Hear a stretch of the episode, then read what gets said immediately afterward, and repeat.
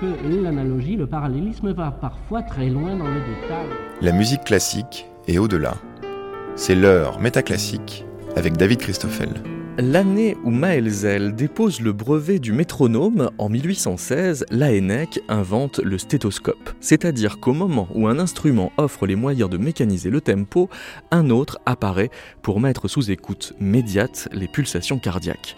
Que l'on parle d'une musique qui pulse et on entend une musique qui se veut plus vivante que les autres sous prétexte qu'elle souligne ses pas, à moins qu'elle ne soit alors une musique carrément martiale.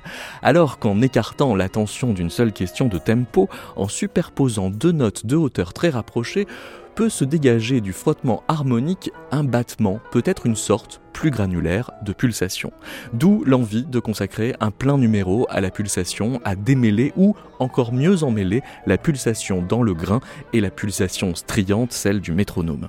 Enregistré dans l'espace musique de la Bibliothèque publique d'information au centre Pompidou, ce numéro de Métaclassique va donc creuser la pulsation et comme ces questions impactent directement les manières de se projeter dans le verbe, nous recevons la poétesse Anna Serra qui porte l'idée et la dynamique d'une poésie pulsée, le compositeur Florent dont la musique pulse sous des échelles qu'il préfère varier entre elles, et les accordéonistes Fanny Vicens et Jean-Étienne Sauty qui forment le duo Xamp avec des accordéons augmentés qui descendent volontiers en dessous du conventionnel demi-ton et que l'on entend d'abord jouer Wonder Steps, une pièce composée pour eux par Pascal Criton.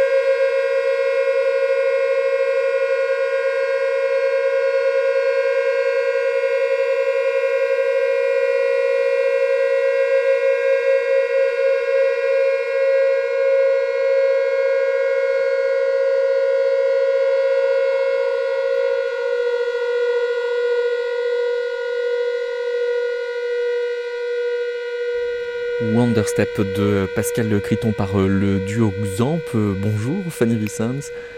Bonjour David. Bonjour euh, Jean-Étienne Sauty. Bonjour David. Vous êtes tous les deux donc le, duo Xamp. Est-ce que vous avez abordé Pascal Criton, compositrice qui s'intéresse de longue date au microton, avant ou après d'avoir augmenté vos accordéons et d'avoir effectivement tiré votre attention vers la microtonalité? Moi, je connaissais son nom, je pense toi aussi, Jean-Étienne, euh, avant qu'on en vienne à, la microtonalité, mais c'est quand même la transformation de notre instrument qui a provoqué la rencontre. Parce que quand on l'a rencontré la première fois, nos instruments étaient déjà euh, finalisés. Voilà, en fait, quand on a eu ces instruments, euh, ces deux accordéons microtonales, on nous a aussi beaucoup dit il faut que vous alliez voir Pascal Criton. C'était oui, la personne de référence. Voilà, c'est ce qu'on ce qu'on a fait euh, pour notre plus grand bonheur. Avant de nous, nous dire euh, qu'est-ce que vous lui avez demandé, qu'est-ce qu'elle vous a demandé avant de composer la pièce pour vous? Alors en fait, on, on pensait rencontrer, enfin comment dire, bien entendu, elle, euh, elle, elle est très aguerrie sur tout, tout l'univers microtonal, mais surtout microsonore, comme elle le, elle le définit. Donc on, on pensait qu'elle allait plus nous parler au départ d'échelle, parce que moi je connaissais aussi son, travail sur Vishnegradsky et je l'associe un peu dans cette continuité. Compositeur russe d'il y a un siècle qui a lancé ce débat euh, très haut. Et avec qui elle a, travaillé dans, dans sa jeunesse. Et, mais en fait, on s'est rendu compte que c'était bien au-delà de ça, que c'était vraiment une, une expérience sur, le, sur les, les phénomènes sonores. Et donc, ce qu'elle nous a demandé, c'est euh, en fait, c'est de travailler vraiment euh, en collaboration proche avec nous. On s'est vu pendant une année tous les mois pour travailler vraiment au contact de l'instrument. Il n'y a pas eu euh, une écriture préalable. C'est-à-dire qu'en fait, l'écriture a été faite vraiment en direct sur l'instrument. Et alors, cette pièce a été pour vous une sorte de bifurcation, puisque c'était une sorte d'enquête, euh, enfin, de projet qui s'intitulait Vibes, donc qui, portait sur les vibrations. Et là, la découverte au sein des phénomènes vibratoires de ce qui, en fait, est de la pulsation. Oui, effectivement, euh, elle nous a vraiment, euh, comme, comme, comme l'a dit un petit peu Fanny, plus que nous apporter des, des, réponses ou des recettes sur la microtonalité, elle nous a vraiment ouvert les oreilles sur beaucoup de phénomènes vibratoires et elle nous a vraiment euh, invité, incité à les, à les maîtriser de, de plus en plus à l'instrument.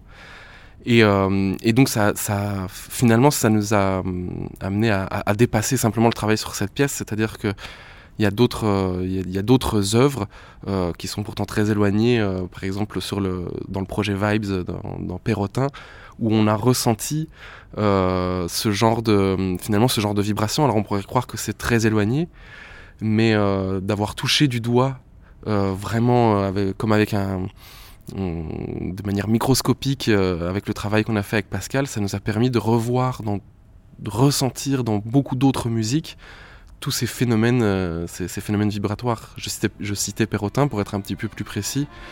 Quand on, quand on joue ces, ces longues teneurs, et qu'au-dessus, on a euh, toutes les autres euh, notes, tous ces, toutes ces, tous ces rythmes qui font des harmonies, et eh bien cette teneur, elle, euh, elle vit. Elle, on la sent avec les, les doigts quand on joue à l'accordéon. Dans les, dans les doigts, ça, la vibration est très sensuelle. Et en fait, ça, ça nous a fait écouter, jouer et peut-être bien comprendre la musique très différemment.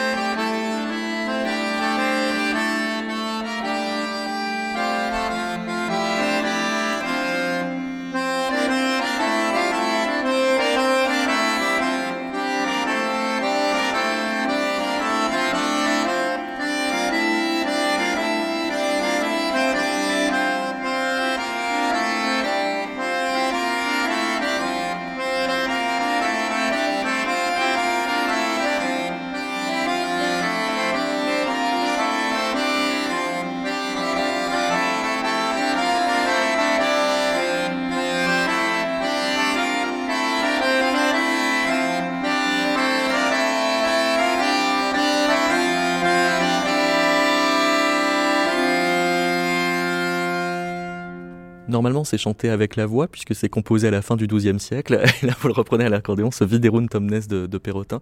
Euh, quand vous disiez, Jean-Étienne euh, Sotti, qu'en en, ressentant corporellement la, vibration, il se passe quelque chose de, de, la pulsation, c'est une découverte euh, qui est au-delà d'une question de doigté, alors qui, est vraiment à l'accordéon qui, qui, est vraiment corporel, c'est-à-dire que euh, quand on joue de l'accordéon, euh, on, ressent euh, vraiment physiquement les vibrations par le corps de l'instrument. Le, son aussi sort de l'instrument par les, claviers, en fait. Donc ça met vraiment tout cela en, vibration. Et on ressent on, peut ressentir ça au bout des, au bout des doigts, particulièrement là dans, dans l'extrait qu'on a entendu. À la fin, on fait rentrer une note un petit peu plus grave. Et là, on a vraiment à la fois la vibration de cette note euh, on, sent le grain presque de, l'anche et euh, justement les phénomènes harmoniques avec tout ce qui se passe euh, au-dessus. Et donc, après ce projet Vibes, vous êtes presque naturellement passé à un projet qui s'intitule Pulse, d'où le titre de ce numéro de métaclassique. Fanny Vicens, vous avez commandé des pièces à des compositeurs qui vous ont fait des réponses extrêmement variées quant à la façon justement de mettre la pulsation dans leur partition. Complètement. Alors, on a eu l'idée, euh, pour une fois, de faire des commandes courtes, euh, mais vraiment autour d'un même projet, à six compositeurs et compositrices. Euh, donc, il y a Adrien Tribucchi, Florent Carondaras, Michel Agnès, Giulia Lorusso, David Udry et Daniel Cabanzo. Et l'idée, c'était aussi de mettre, euh, de, tester un nouveau dispositif en fait, puisque dans Pulse, euh, non seulement les accordéons sont augmentés par la microtonalité, mais ça c'est quelque chose qu'on a, qu'on explore déjà depuis depuis sept ans, donc on avait envie d'aller ailleurs un petit peu, et c'est un dispositif euh, électronique avec différents processeurs d'effets, pédaliers, voilà, qui, qui, nous permettait en fait, on a, on a beaucoup travaillé avec l'électronique, Jean-Étienne comme moi notamment à l'IRCAM. Mais euh, là, c'était justement plus l'idée d'une électronique euh, très proche de l'instrument, à l'instar de la, guitare électrique, en fait, où euh, l'instrumentiste, le, performeur, est, aussi à la source de, l'électronique. Donc c'est aussi l'idée, donc au travers de ces six commandes, d'avoir six, six propositions très différentes, à la fois du dispositif et puis avec cette euh, ligne sous-jacente, euh, ce, projet Pulse que chacun a pu, dont chacun a pu euh, proposer une, vision très différente. Alors on va les, passer en revue mm. assez rapidement, mais suffisamment pour quand même saisir justement la, différence d'appréhension de, de la question de la pulsation. Voici un court extrait donc de Electro Tango de David Udry.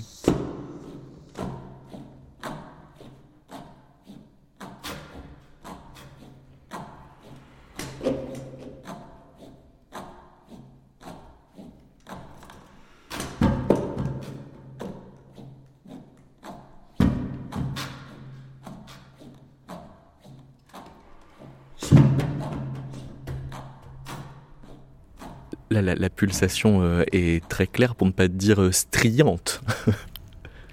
ah oui, là, il y, a quelque chose de tout à, tout à fait euh, explicite, mais, mais qui en plus est, comment dire, surélevé par la présence de l'électronique qui, qui, impose finalement avec des, avec des délais très très précis, très solfégiques, euh, tels qu'il les a choisis, euh, qui, qui, impose une pulsation à, notre, à notre jeu. En fait, on réagit avec ce que nous demande l'électronique, et du coup, euh, on a ce jeu très, très, très percussif, très sec. Mais aussi l'utilisation de l'instrument avec. Il y a des hauteurs qui apparaissent plus tard, mais là, c'est ça devient un instrument de, de, percussion. Donc ça met encore plus en avant cette pulsation. Le côté presque tambour. Une deuxième proposition, cette fois de Julia Le Rousseau.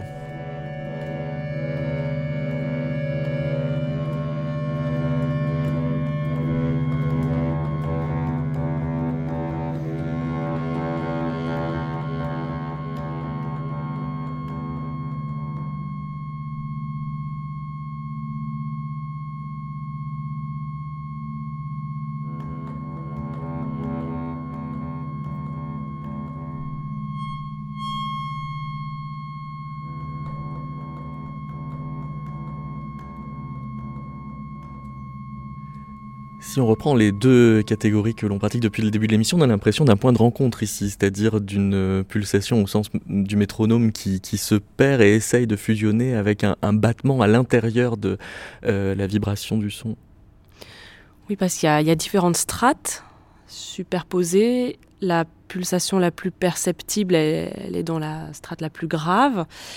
Mais il y a aussi des lentes oscillations euh, en fait en crescendo, des crescendo d'une harmonie au-dessus, à laquelle en plus on rajoute des, changements de, registre qui nous font glisser d'un univers euh, chromatique à un univers infrachromatique en fait. Donc ça, il y a une sorte de d'oscillation lente mais qui est accélérée dans, le glissement euh, infrachromatique et donc tout, et puis de temps en temps il y a des rencontres de phases puis, petit à petit, en fait, euh, on va de plus en plus vers le, temps lisse parce que la pulsation va petit à petit s'éteindre.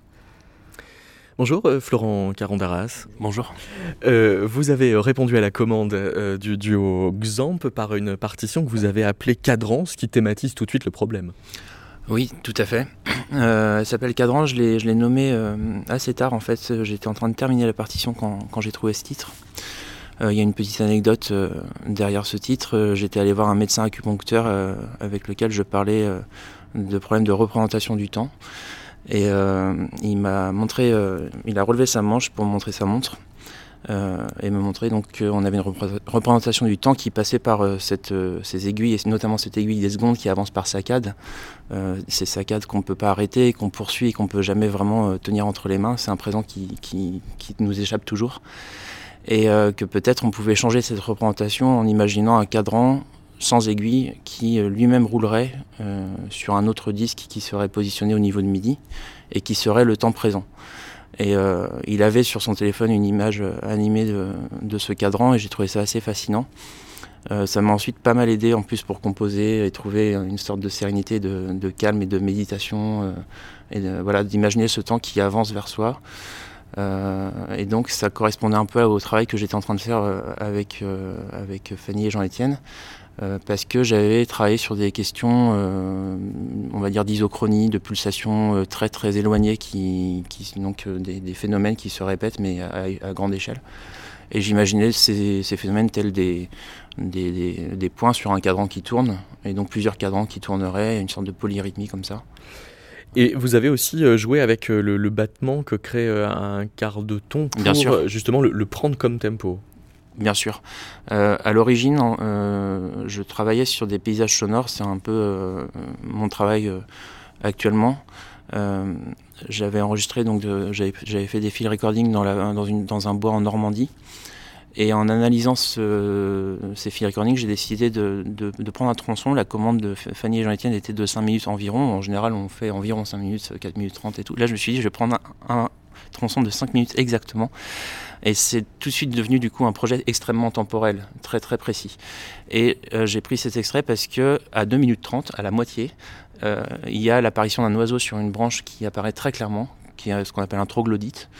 Euh, et qui fait un chant qui est euh, composé de trois séquences très brèves de pulsations de vitesses différentes. Ça fait ta ta ta ta ta ta ta ta ta ta ta ta et donc, un oiseau polyrythmique. Voilà. Oui, ou euh, pas oui, c'est en tout cas qui fait plusieurs plusieurs pulsations, plusieurs tempos, voilà, différentes. Et c'est à partir de ces analyses que j'ai essayé de déployer tout un, un travail qui est allé jusqu'à trouver ce rythme-là dans le battement, donc de trouver l'harmonie qui pourrait faire entendre ce rythme-là. D'accord, donc vraiment d'aller et venir euh, entre euh, un, tempo et une harmonie. C'est ça. Euh, voici la, fin de Cadran.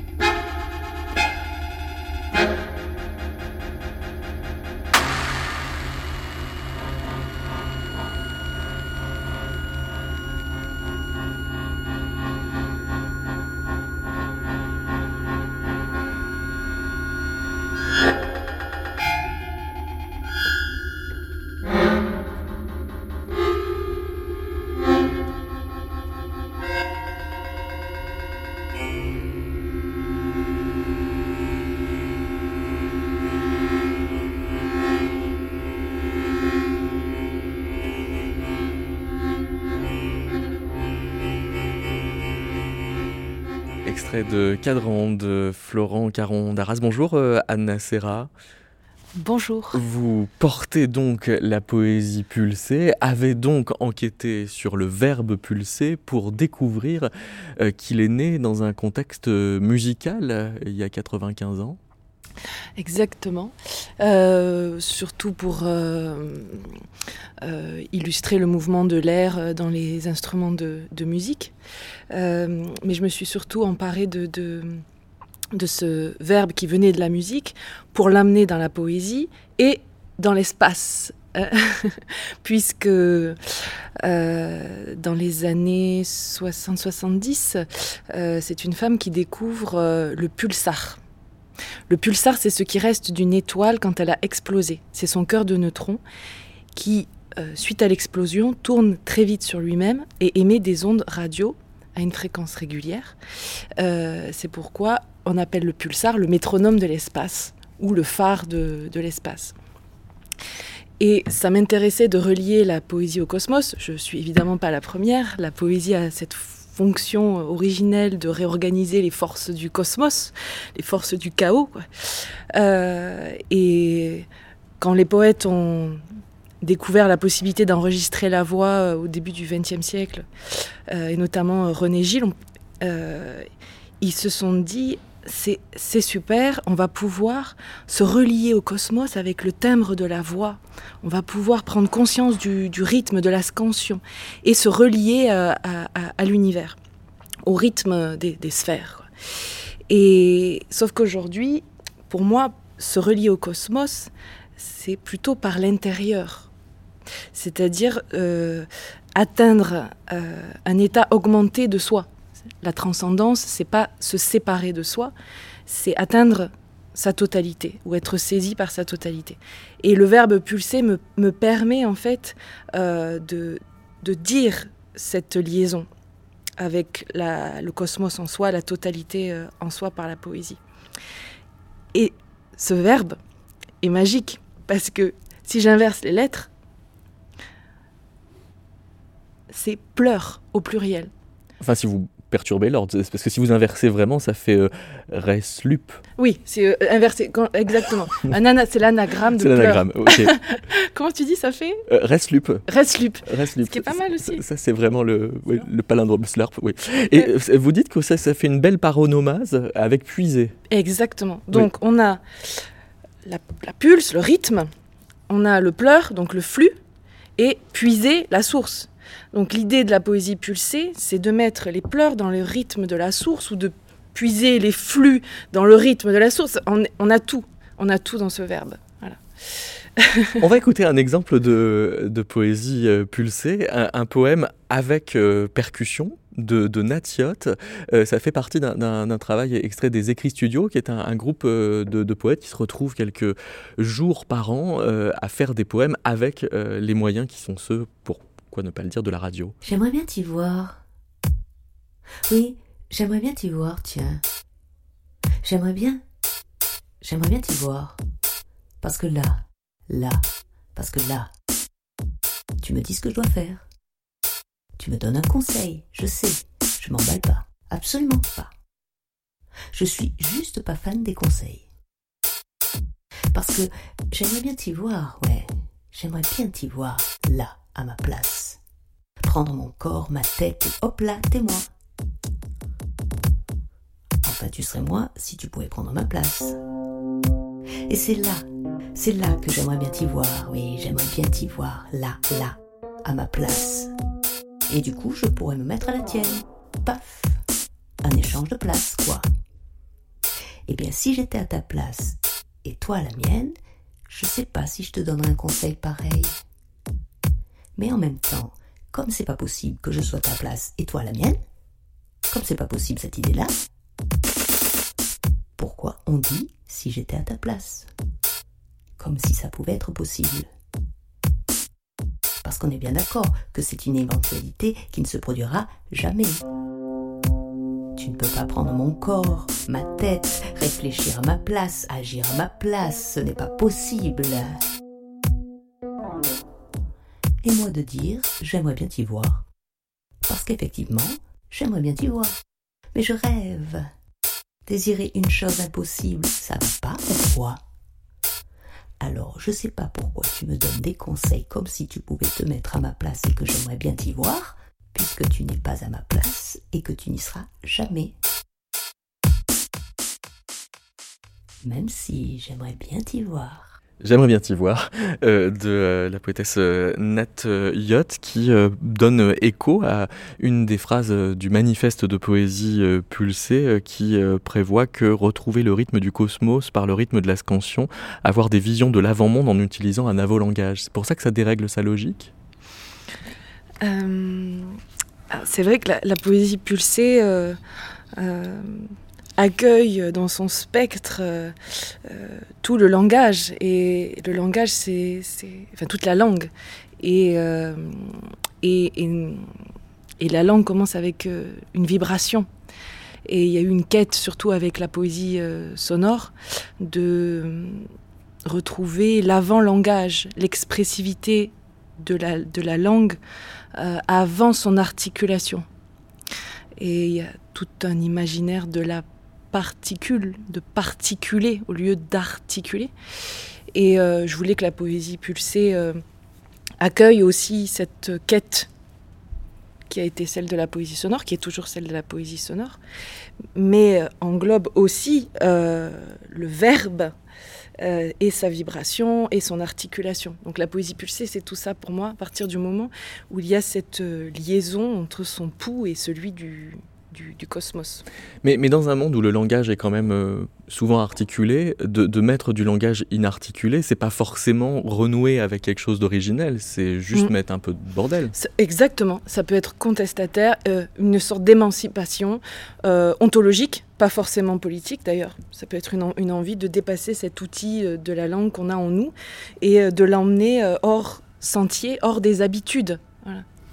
Euh, Jean-Étienne Sautier, vous avez relevé que le, mot pulse, parce que votre euh, projet a la version anglaise euh, du verbe, c'est to pulse, c'est pas pulser, et ça, c'est pas loin de, push.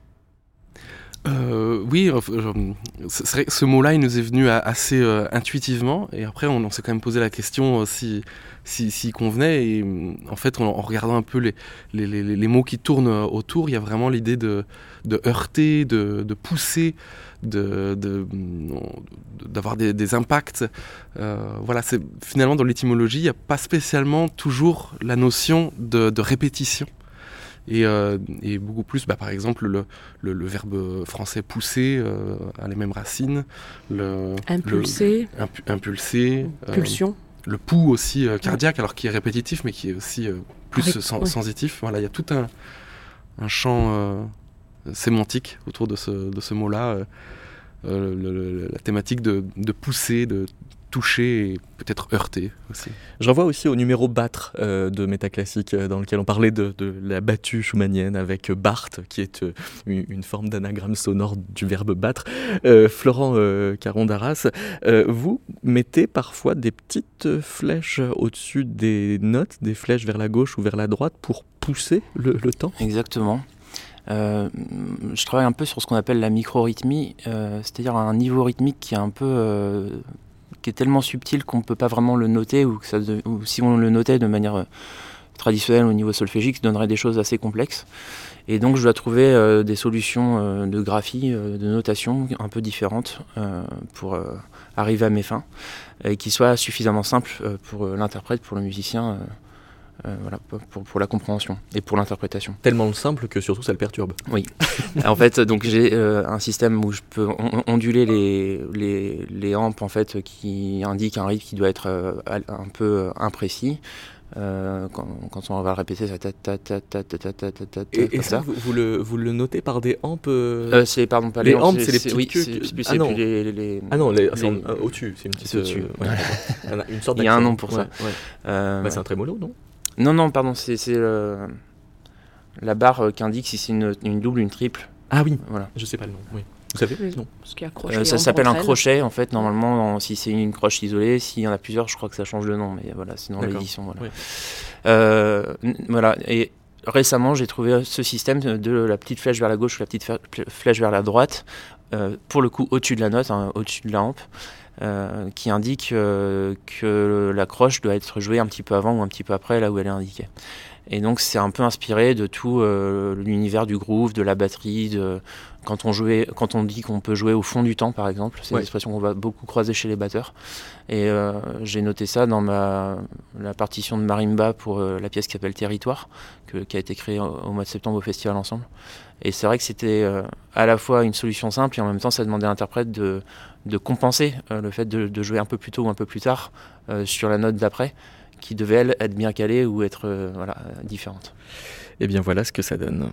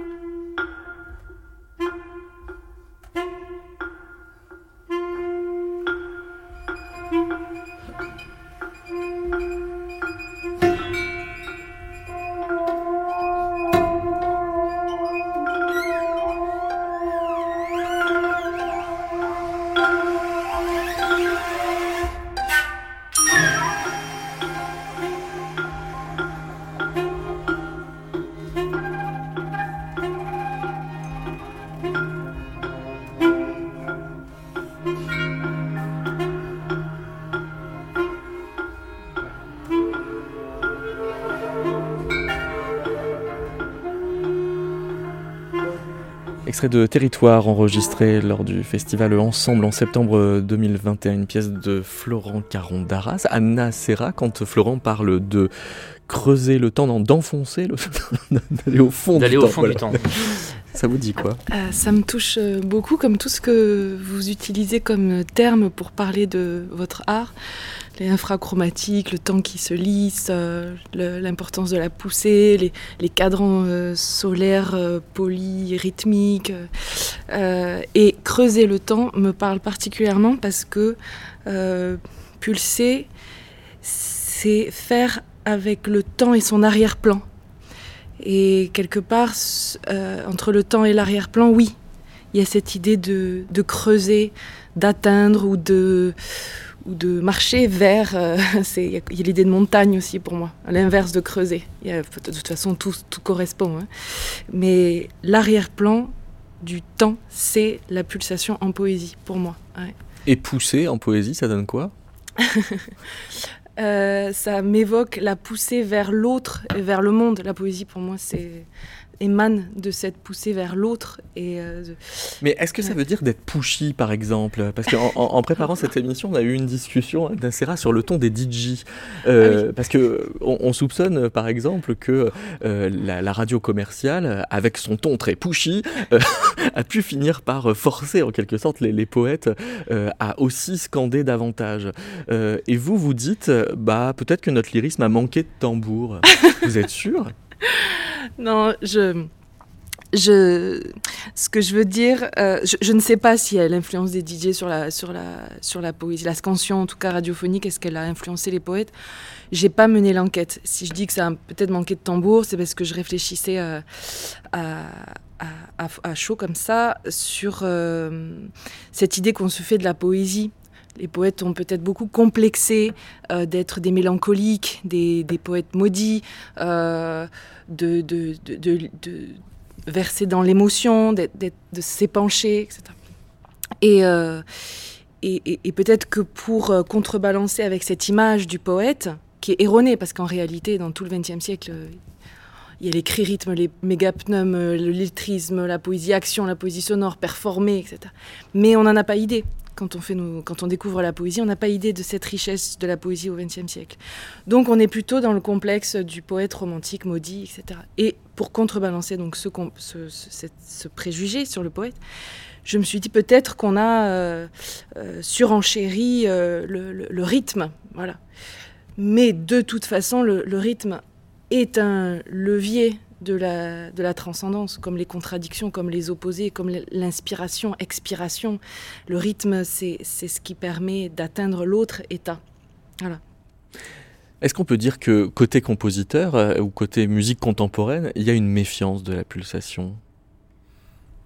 En tout cas, il y a débat. Euh, oui, il y a peut-être euh, effectivement. Euh, euh, Il y, a il souvent des, débats. C'est vrai que la musique contemporaine, elle est, souvent. on- n'arrive pas forcément à l'audition à déterminer une, pulsation, euh, ou alors elle est très, euh, très triturée, très travaillée. Et c'est peut-être aussi parfois ce qui peut perdre certains, certains auditeurs qui, qui, voudraient qui, qui, revenir à une forme un peu plus, un peu plus séduisante de, la pulsation. Après, c'est vrai qu'en tant que, tant que musicien, en tant qu'artiste, ça peut devenir aussi une, euh, un, positionnement de se dire que justement on, on- veut, euh, on veut jouer avec cette, euh, cette pulsation, mais on veut jouer avec, c'est-à-dire parfois l'utiliser et parfois la, contredire, parfois la bloquer, parfois l'empêcher pour justement qu'elle devienne pas, euh, qu'elle devienne pas aliénante, parce qu'il y a beaucoup de, il y a beaucoup de, de musique qui, euh, qui ont un pouvoir, euh, un pouvoir de séduction euh, peut-être, peut-être dangereux, peut-être voire néfaste. De mise au pas, vous voulez dire? La mise au pas, alors la mise au pas, on- au- le tambour qui emmène les, les guerriers sur les champs de bataille, mais il y a aussi la mise au pas de, de certaines musiques commerciales qui, qui nous a- amènent à un certain rythme. Ça, là, on peut aussi utiliser des musiques euh, pulsées, très séduisantes pour euh, soutenir euh, des propos euh, politiques plus ou moins... plus ou moins faciles ou à, à entendre, voire complètement dérangeants. Voilà. En plus, c'est voilà, très très actuel comme, Mm. comme question. Euh, Fanny euh, Vicente, quand euh, Adrien Tribucchi euh, écrit Anstri pour votre projet Pulse, ça honore véritablement le, dialogue que vous instaurez comme ça entre pulsation et question de timbre, question de grain. Oui, parce que bah, justement, on parlait de la pulsation qui peut être en creux. Là, c'est un peu le cas parce que c'est une pièce où il y a une, une pulsation, euh, on va dire, euh, notée sur la partition. Il y a un tempo écrit, mais on ne joue pratiquement jamais sur le temps. Je crois que c'est une pulsation à 54. Et en revanche, c'est une partition très très foisonnante avec énormément d'informations rythmiques, polyrythmiques, assez complexes. Ça donne du coup une musique euh, voilà, foisonnante et très, très granuleuse, mais qui est sous-tendu par une pulsation que l'on n'entend pas en fait. Et on entend au contraire des milliers de petites pulsations et qui en plus euh, sont encore une fois augmentées par, euh, par les délais, par les... euh, Mais d'un point de vue de, de l'interprète, on a besoin d'avoir quelque chose de plus profond et d'ancré qui va organiser tout le reste en fait. Et qui d'ailleurs petit à petit va s'organiser aussi dans le discours.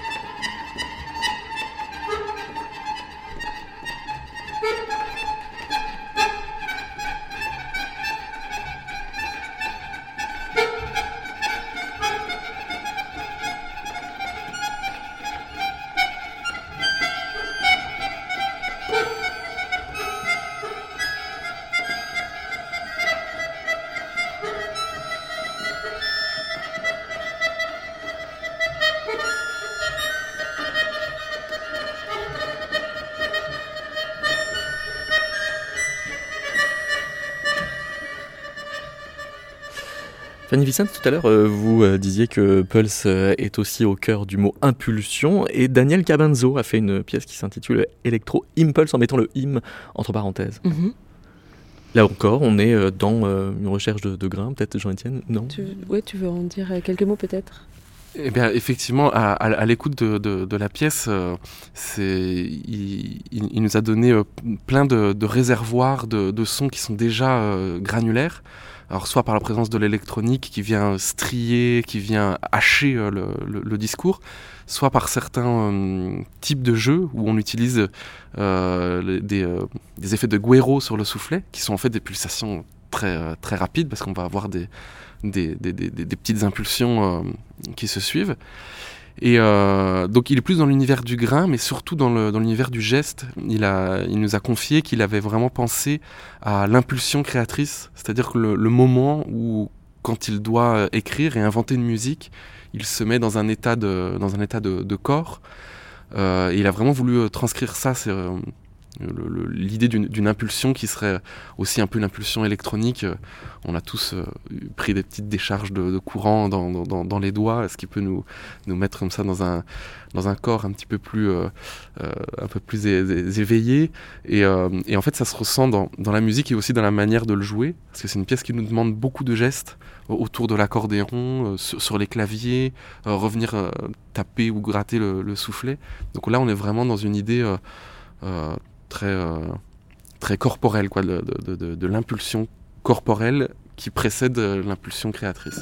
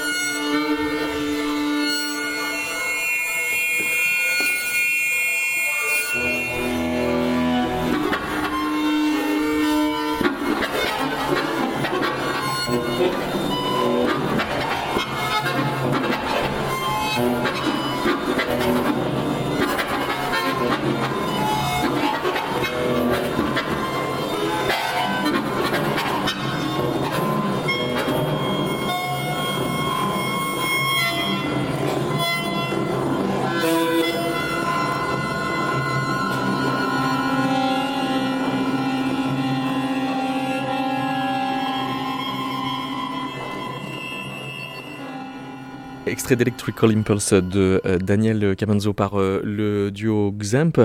Euh, vous évoquiez le caractère très corporel de ce contact entre grain et pulsation. vous êtes beaucoup intéressé à la figure de, de Pauline Oliveros, ce qui peut être contre-intuitif parce que alors là, on est devant une musique qui semble vouloir l'abolir pleinement, la pulsation, non?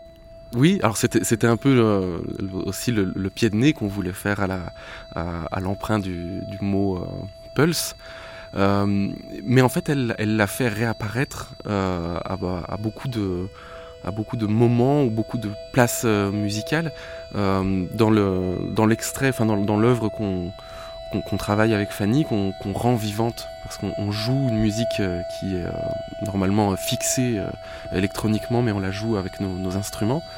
Elle, utilise des, délais, elle utilise même principalement des délais qui sont en fait des, pulsations qui retrouvées, c'est-à-dire qu'on répète un petit l'électronique répète un petit extrait musical, et ça peut aller à une vitesse très haute qui amène un certain grain, ou au contraire ça peut être une vitesse vraiment très très basse et euh, finalement la, voilà, la pulsation retourne dans le, dans, dans, dans, le son hmm. euh, lui-même. Et, euh, et, en fait, dans, elle, elle essaye de l'abolir, mais pour l'abolir vers, la, vers le milieu de son œuvre, elle l'installe aussi par un, par un jeu très, très pulsé, très rythmé, avec un côté très intuitif, presque du, presque du mantra répété. Donc effectivement, c'est un peu une manière de, contourner la pulsation, mais en fait, ça, ça la fait peut-être encore plus apparaître.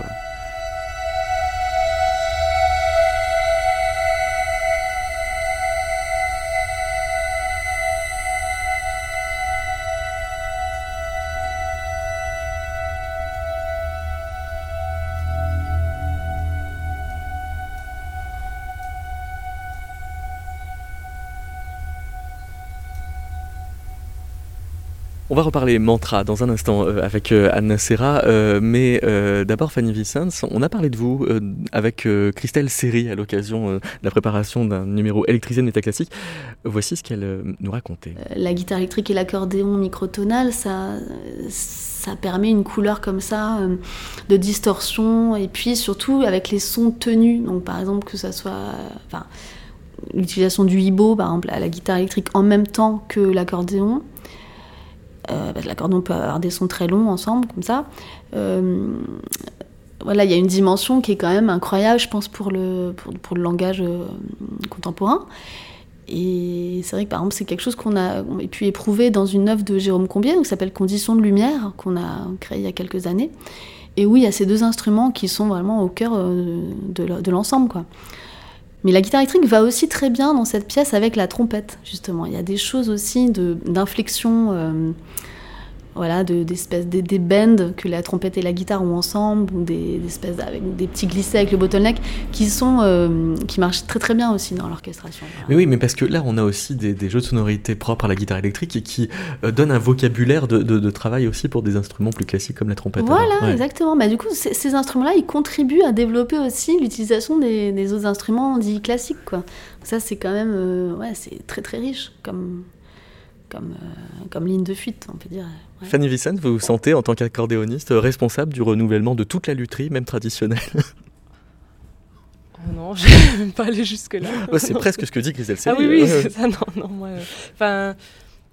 En tout cas, enfin, dans nous, le, tout, ce qu'on, tout le travail qu'on fait sur l'accordéon, on le, on le pense euh, comme un renouvellement de l'instrument, mais qui va toujours puiser à sa source. On essaie toujours de faire apparaître des, des phénomènes euh, par, la microtonalité, mais qui étaient en fait, euh, qui sont en fait euh, déjà là, un peu un peu cachés dans l'accordéon. Et c'est vrai que l'accordéon, c'est à la fois un instrument du temps très long. C'est un instrument sur lequel on peut tenir un temps presque, enfin un son presque indéfini en fait, enfin infini, enfin vraiment parce que le, temps du, soufflet, si on joue une note, il peut être extrêmement long. C'est l'instrument avant, peut-être qu'il peut tenir les sons le plus longtemps, mis à part l'orgue, bien hmm. entendu. Mais, et à la fois l'instrument où on peut peut-être euh, jouer le plus rapidement des choses, parce que le clavier est tout petit, les boutons sont légers, donc on peut avoir une, dextérité qui, est peut-être encore plus grande que, celle du piano, par exemple. Donc c'est vrai que l'accordéon microtonal, euh, du fait, peut encore plus sublimer ce temps long. Et dans Pauline Oliveros, je pense que c'est un peu ce qui se passe parce qu'on est à la fois sur euh, voilà, ces pulsations. Euh, pulsations audibles et puis ces pulsations cachées. Et en plus, il y a un renversement un peu de situation dans, cette œuvre parce que elle, l'accordéon vient irriguer son œuvre, mais c'est quand même une œuvre de, studio. Mais je pense que l'intuition de tout ce qu'elle a découvert en musique électronique a beaucoup été en fait euh, l'intuition de, l'accordéon euh, était là, je pense, puisqu'elle a quand même euh, voilà, été une interprète euh, de cet instrument. Et nous, on renverse un peu la situation, c'est-à-dire que c'est l'électronique qui vient irriguer nos, instruments, mais on joue l'œuvre de manière vivante sur l'accordéon. Donc il y a une sorte de, voilà, de complémentarité. Parlant d'Oliveros, on parlait de mantra. Anna Serra, la poésie pulsée n'est pas que de la poésie speed. On peut même avoir de la poésie méditative que vous accueillez comme de la poésie pulsée. Ah oui, pour moi, poésie pulsée n'implique pas euh, la rapidité. Hein. Euh, du tout. Ou le haut tempo. Ou le haut tempo, non, non, pas du tout. C'est plus une, euh, une, philosophie d'approche euh, de la création. Euh, le rythme comme mise en forme de l'essence, quand je disais rythmer les pleurs dans la source, le, le, pouls, même s'il n'est pas visible, striant dans les créations, il est d'abord celui auquel je me, je relie quelque part, mon pouls, c'est celui de l'univers. Voilà. C'est plus une, une approche que une technicité imposée avec des critères de rapidité ou de métronome. Il peut même ne pas y avoir de métronome dans la poésie pulsée. Voilà. et donc oui, dans Radio O, la radio de la poésie pulsée, on accueille des créations méditatives. le O vous présente le pulse, le, le, pulse, Radio O. Alors dans Radio O, on trouve par exemple un concert relaxation du poète Narciso Axayam avec le musicien Michel Berthier. On écoute Oui, c'est une vague chaude, une vague d'abandon, un bâillement replet du monde qui remonte de tes jambes. Mille facettes de quartz s'illuminent et clignotent de tes chevilles à tes genoux. Mille rebonds de lumière scintillent. Mille ondes blondes de lumière baignent la mine de tes jambes. Les longs couloirs aux veines d'or, longs corridors, s'éclairent en affleurant du lustre des parois. Lumière de lune se versant depuis la lampe, elle a passé la porte ouverte, elle a franchi le seuil délié. C'est la lampe frontale, lumière de lune du mineur qui explore le vestibule immense des grottes de tes jambes lumière du mineur qui explore les grottes de soi-même, lumière dans tes jambes du mineur que tu es. Et tu ouvres la voie et tu prêtes l'oreille au filon d'améthyste, d'ambre, de jaspe et de charbon qui murmure dans tes grottes et soupire de s'éveiller d'un long sommeil sensible.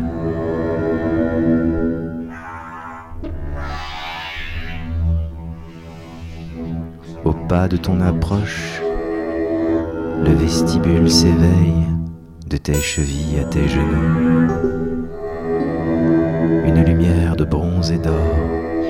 Se répand et s'observe dans les miroitements de l'air, entré par la porte de tes pieds. On a l'impression que le lieu qui est euh, la méditation permet une écriture, en l'occurrence, de Narciso Aksayam. Euh, oui, euh, c'est vrai qu'on n'a pas évoqué les enjeux de spatialisation de la poésie. La page est un lieu de spatialisation des, mots, mais le, le lieu public euh, et aussi un enjeu de, spatialisation qui va euh, renouveler les formes euh, d'écriture. Mm. Et par exemple, celle qu'on vient d'entendre. Florent Caron d'Arras, effectivement, les, instruments pour lesquels vous composez sont comme des lieux, alors que vous allez investir avec des idées qui viennent d'eux. Oui.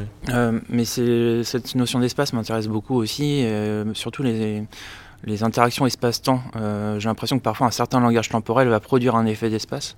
Euh, la preuve, c'est la, pièce qu'on écoutait en premier, la pièce de Pascal Criton. Euh, ces battements qu'on entend au-dessus au-dessus des accordéons, en fait, sont très enfin, c'est très spatial comme sensation quand on l'entend en concert. On a l'impression que vraiment les sons est, au plafond derrière nous. c'est quelque chose qui m'avait beaucoup impressionné. Et euh, de la même manière, euh, tout à l'heure Jean-Étienne disait euh, qu'il y avait peut-être une réticence de la pulsation dans la musique contemporaine et puis aussi une méfiance de la pulsation dans la musique commerciale ou de la musique militaire et tout. Je trouve qu'il y a une certaine musique contemporaine qui se permet la pulsation, mais d'une manière très premier degré, parfois un peu simple et, quasiment solfégique. Et je trouve ça parfois un peu obscène en fait d'écouter de la pulsation de manière en étant assis en fait en concert. Là où la pulsation, euh, pour moi, trouve son sens quand elle est pratiquée avec le corps, quand elle est dansée. Euh, moi, je crois beaucoup à une certaine musique techno euh, très travaillée.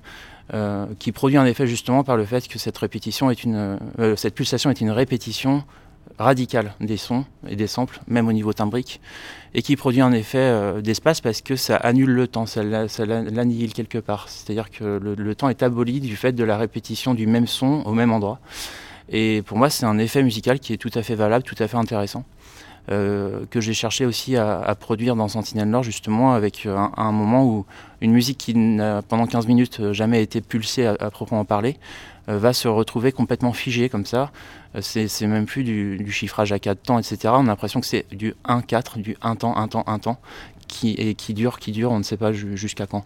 Euh, pour produire cet effet qui fait que voilà, le, temps est, complètement gelé et du coup on écoute quelque chose qui est peut-être la musique du lieu, de ce lieu étrange qu'est cette musique. Voilà.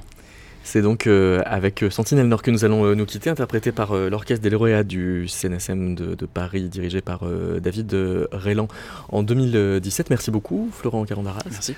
Merci, Adna Serra. Merci David. Merci Jean-Étienne Sotti. Merci beaucoup. Fanny Vicence. Et, merci à la Bibliothèque publique d'information du Centre Pompidou d'avoir accueilli cet enregistrement. Je signale que après ce 155e numéro euh, pulsé euh, de Métaclassique, le 156e la semaine prochaine s'intitulera Ordonné et portera précisément sur des musiques archimétriques, à savoir les musiques d'ordonnance avec Thierry Bouzard.